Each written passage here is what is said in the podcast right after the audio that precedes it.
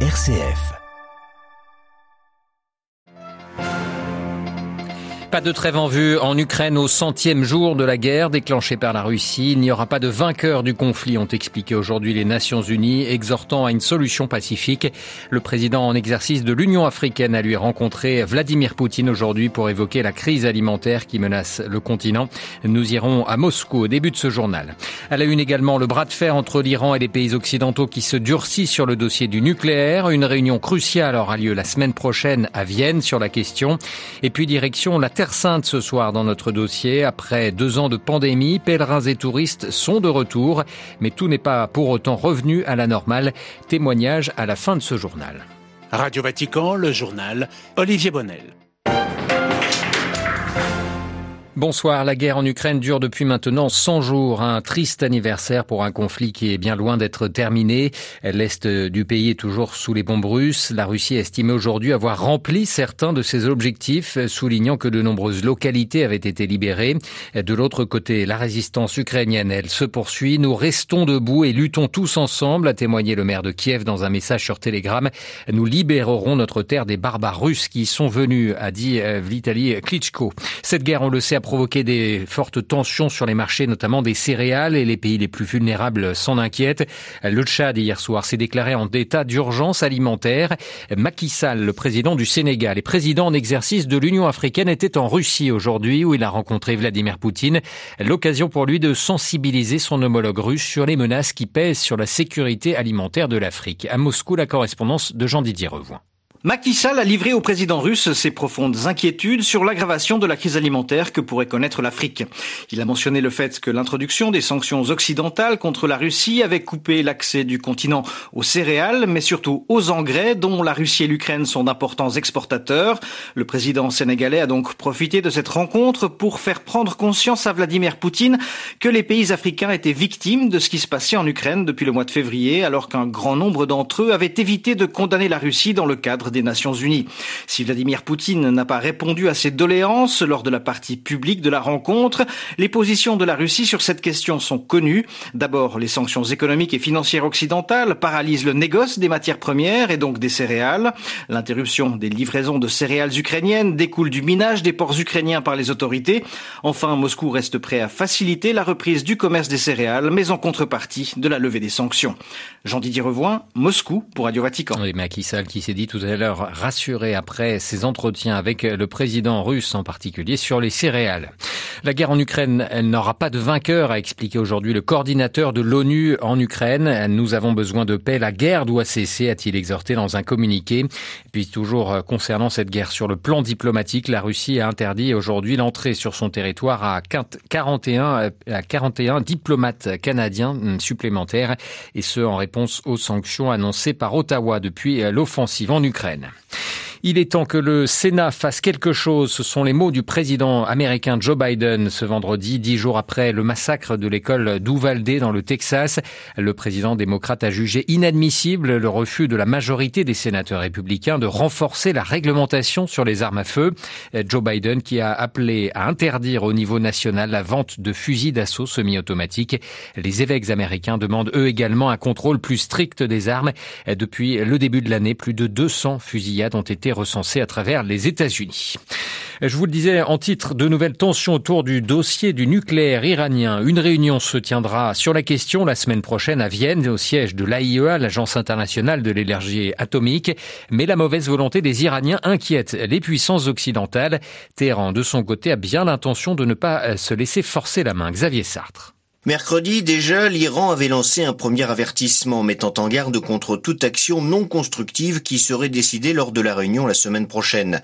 Téhéran réagissait en effet à un projet de résolution l'appelant à coopérer sur la question des sites non déclarés, projet partagé aux 15 membres du Conseil de sécurité de l'ONU par les États-Unis, la France, l'Allemagne et le Royaume-Uni. Ce vendredi, Téhéran a lancé de nouvelles menaces contre ce qu'elle estime être une réponse politique des Occidentaux sur le dossier du nucléaire. Ministre iranien des Affaires étrangères a promis une riposte efficace et immédiate de la part de la République islamique d'Iran. Dans un récent rapport, l'Agence internationale pour l'énergie atomique avait regretté l'absence de réponse satisfaisante de Téhéran concernant la présence de matières nucléaires sur trois sites non déclarés dans le pays. L'attitude occidentale rendra le processus de négociation plus difficile et compliqué, a encore averti le chef de la diplomatie iranienne. Le climat est donc tendu à l'approche de la réunion qui se tiendra à Vienne la semaine prochaine. Un climat qui, pour Téhéran, s'est alourdi avec la visite éclair hier du directeur général de l'AIEA en Israël, Raphaël Grossi. Le chef du gouvernement israélien, Naftali Bennett, a lui expliqué que son pays se réservait le droit à l'autodéfense et à l'action contre l'Iran afin de bloquer son programme nucléaire. Xavier Sartre, après deux ans d'interruption à cause de la pandémie, de nombreux chrétiens africains célèbrent de nouveau les martyrs de l'Ouganda. Les 22 martyrs catholiques avaient été décapités, décapités ou brûlés vifs entre 1885 et 1887 par le roi du Bouganda dans le sud de l'actuel Ouganda. Ils ont été béatifiés le 6 juin 1920 par le pape Benoît XV et canonisés en octobre 64 par le pape euh, Paul VI. Et puis le sens de l'unité de la pleine communion des chrétiens. C'est sur ces deux sujets que le pape François a médité aujourd'hui au Vatican, recevant une délégation de prêtres et de moines d'église orthodoxe orientale. À deux jours de la Pentecôte, ce don de l'unité reçu d'en haut est aussi un chemin à emprunter, a précisé le Saint-Père. Plus d'informations à retrouver en détail sur vaticannews.va.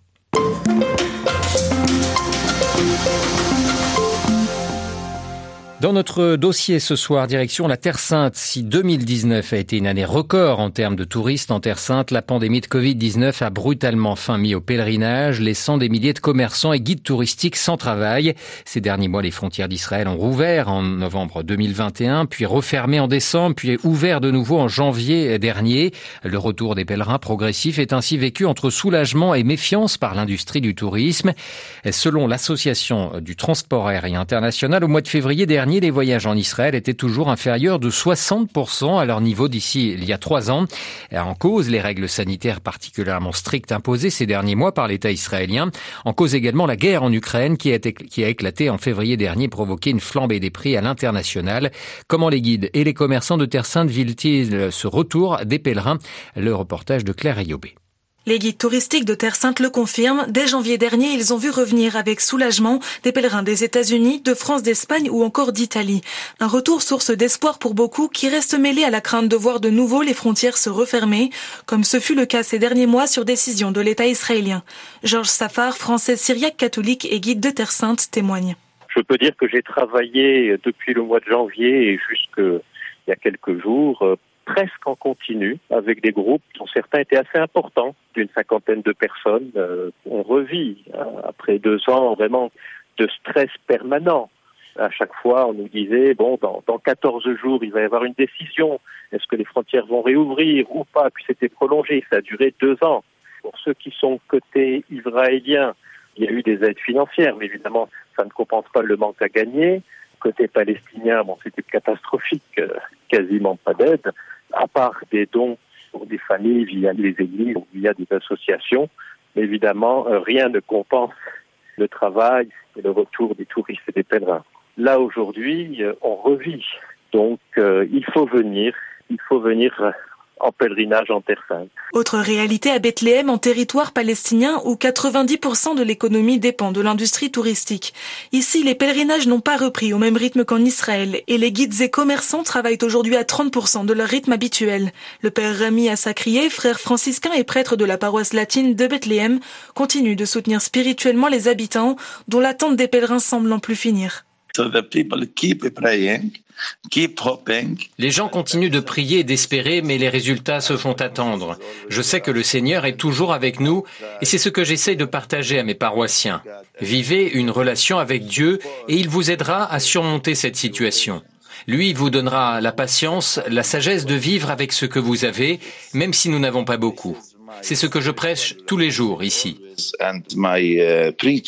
Plusieurs centaines d'employés des hôtels et restaurants de Bethléem ont dû quitter leur poste pour trouver du travail à Jérusalem. Tous espèrent que la saison estivale permettra à la ville de retrouver, en partie du moins, les touristes qui remplissaient ses rues ces dernières années. Voilà la réalité contrastée des pèlerinages de retour en Terre Sainte à la une de notre dossier ce soir, un dossier préparé par Claire Riobé.